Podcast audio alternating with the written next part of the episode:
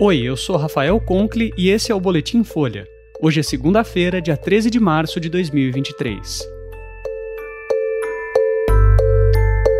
O Congresso terá valor recorde de emendas com Lula, que ainda busca apoio parlamentar. Planalto assinou contratos milionários com indícios de cartel do asfalto. E cúpula do MPF quer apuração sobre eventual omissão da PRF em motociatas de Bolsonaro.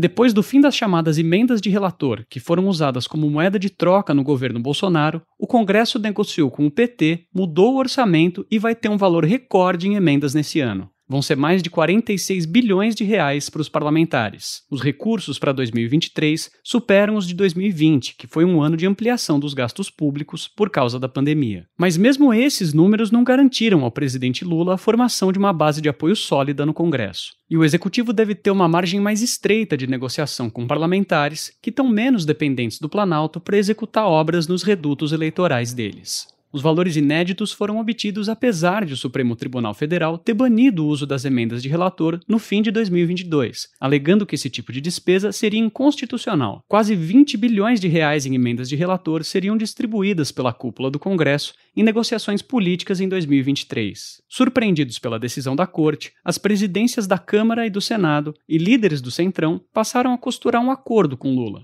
Na prática, o resultado é que o Congresso manteve o controle sobre todo o dinheiro que iria para as emendas extintas pelo Supremo. Uma parte da verba foi usada para inflar as emendas individuais, a que todo deputado e senador tem direito e outra fatia passou para as mãos dos ministérios de Lula. Articuladores políticos do governo admitem nos bastidores que os quase 10 bilhões de reais que foram herdados pelos ministérios depois da decisão do STF vão ser usados para atender pedidos de parlamentares. Isso para tentar ampliar o apoio de Lula no Congresso. O Planalto tem oferecido também cargos de segundo e terceiro escalão, principalmente a deputados. Integrantes do governo reconhecem que a reconstrução da base é mais difícil diante de um Congresso mais à direita e com líderes que foram alinhados a Bolsonaro.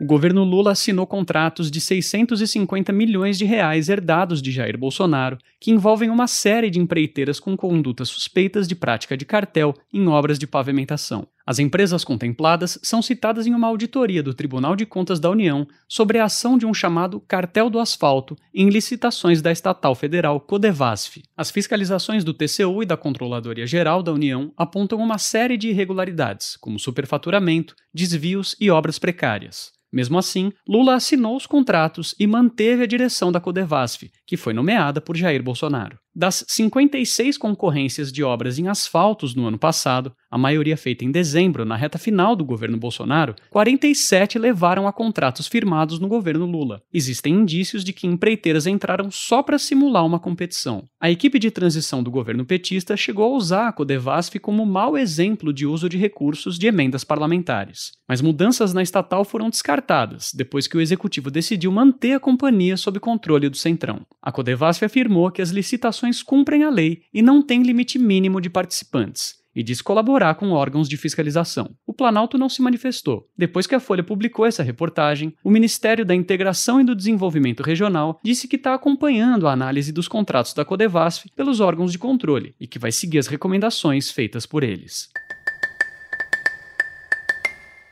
E a área do Ministério Público Federal encarregada do controle externo da atividade policial, que é uma apuração de eventuais omissões da Polícia Rodoviária Federal na fiscalização das motocicletas de Jair Bolsonaro e aliados. O ex-presidente promoveu mais de 30 eventos do tipo em 2021 e 2022 em vários estados, iniciativa de cunho eleitoral e sem relação com a função pública que ele exercia. Bolsonaro geralmente pilotava moto sem capacete, infração gravíssima no Código de Trânsito brasileiro, e era seguido de muitos apoiadores, vários que também não usavam o equipamento de segurança. Unidades do MPF foram acionadas para averiguar se agentes rodoviários federais deixaram de cumprir o dever de fiscais de trânsito durante essas motocicletas. Naquela época, a PRF alegou que estava atuando apenas na segurança do então presidente, e os casos foram arquivados. Numa sessão de fevereiro, a Câmara do MPF discordou e devolveu os casos para que as apurações continuassem. O colegiado analisou motocicletas ocorridas na Bahia, no Ceará, em Goiás e em Pernambuco. Segundo os subprocuradores, se existem provas de infrações registradas em vídeos com identificação de veículos e autores, não há justificativa para ausência de autuações.